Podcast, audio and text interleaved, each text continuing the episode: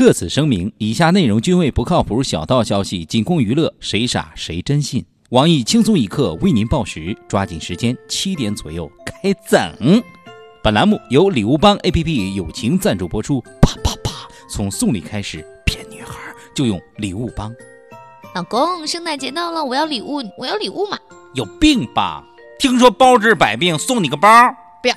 听说专治疑难杂症，送你块砖。不要不要不要！你根本不爱我，眼里根本没有我，这些礼物根本就没有用心。亲爱的，刚才都是骗你的。你猜我为你准备了什么？什么呀？圣诞送礼怎能不用心？一万零一串烤鸡心，管饱又甜蜜。哇，我真是爱死你了，亲爱的，你真二。嘿嘿，我还不够二，多亏了礼物帮 APP，几万名网友给我出主意，无数个用心礼物任你挑选，送礼不再是难题。手机前的单身狗们，今晚是孤独寂寞冷吗？用实际行动骗个女孩暖被窝吧！下载礼物帮 APP，让你的被窝暖起来。啪啪啪！从送礼开始，骗女孩就用礼物帮。五道口各大应用商店均可下载。下面偷偷插播几条新闻。各位听众，各位网友，大家好，今天是十二月二十五号，圣诞节。昨天平安夜一个人过，今天圣诞节还是一个人过。我是小强。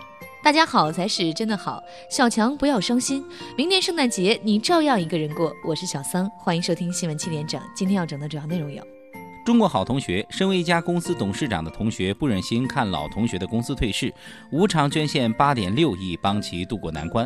我台被股市坑到只剩一条内裤的李天二表示，无偿捐款八点六亿，亲爹亲妈不过如此。我觉得这老同学动机不纯。一名彩民中了云南有史以来最高奖，奖金高达一点一亿。近日，该名彩民头戴猴子面具领奖，引发关注。我台彩铃十年中只中过一瓶酱油的鲁大炮表示，中大奖的历来都不是人，这次更明显，耍猴啊！在浙江打工的小陈住宾馆寂寞难耐，半夜打电话找特殊服务寻刺激，不小心一个电话打到了公安局，把警察叫来了。事后，小陈说，当时电话了一个女的，说是什么公安局，我以为是玩制服诱惑的，就没控制住，想尝试一下。走一路碰一路，碰瓷儿行业趋向产业化。近日，东北一架碰瓷儿团伙被警方抓获，专碰违章大货车，技术十分熟练，声称。车碰稀碎，人没事儿。我台稍懂法律的东子表示：“你们行行好，大货车司机养家糊口不容易，技术那么好，去碰火车多好，还赔得多。”小偷被抓一般都是垂头丧气，但前几天宁波的小偷刘某的行为却让民警们很惊讶。被捕后居然表现得高兴，对民警说：“在外面吃不饱睡不暖，想吃牢饭，所以才偷东西。”最终民警将其拘留十五天，但刘某对处罚不满，并表示年前要大干一票，争取在牢里多待几天。一位与雇主约好照顾老人期间，老人死亡也要付一个月工。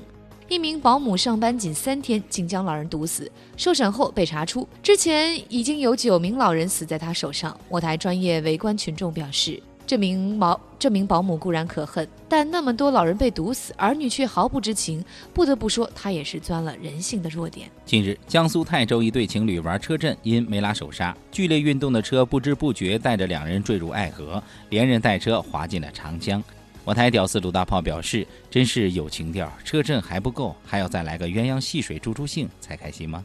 山东一名男子最近遭遇消字笔写借条陷阱，借给别人三十一万，已经按了首页的借条，居然在两小时内字都消失了，变成白条。网友表示，首页还在，你再把字儿写上去不就行了？我台稍懂法律的东子认为，遇到这种事儿不能乱来，一定要寻求专业机构鉴定之后再报警，才是真正的处理方法。近日，中国互联网经济论坛在北京举行，资深网红芙蓉姐姐受邀出席，并荣获七年网络红人成就奖。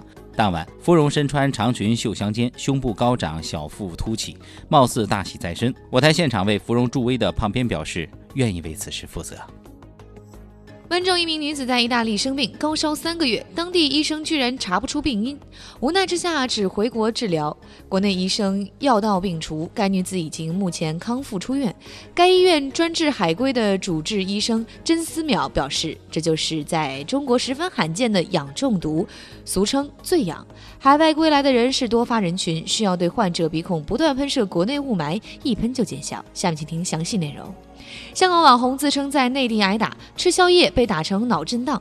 这名叫刘俊轩的男子在网上以以刘马车自称，经常因出位的言论在网络上被疯传。据其自称，日前与朋友相约去广东宵夜，被十余名不明身份的大汉围殴，其中还有非洲籍人士。事后，刘马车在当地医院就医，初步诊断为轻度脑震荡。但他表示还会去内地，不会害怕类似事件重演。我台腐女小编秋子表示，现在的网红的门槛变低了，长得这么丑也能成网红。不过他的网红专业知识是不容置疑的，被打成这样还没忘自拍一张，精神可嘉。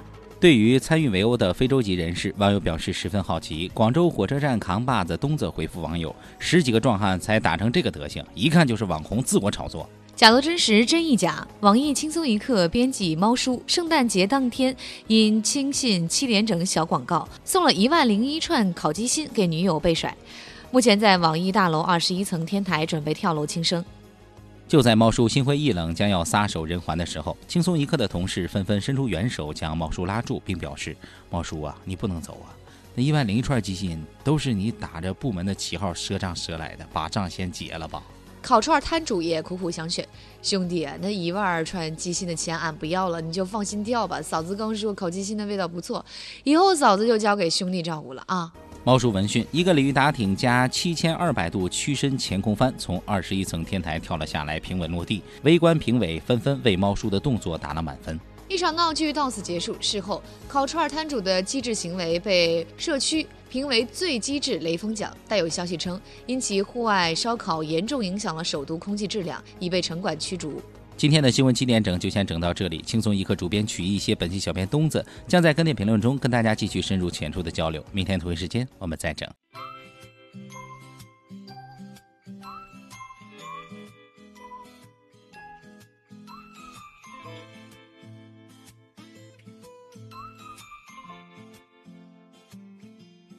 亲爱的，吓死我了！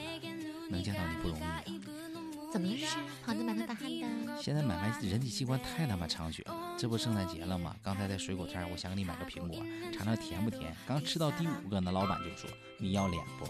这给我吓得，我转身就走。切，忘了给我买礼物就算了，还想这么劣质的礼物，不理。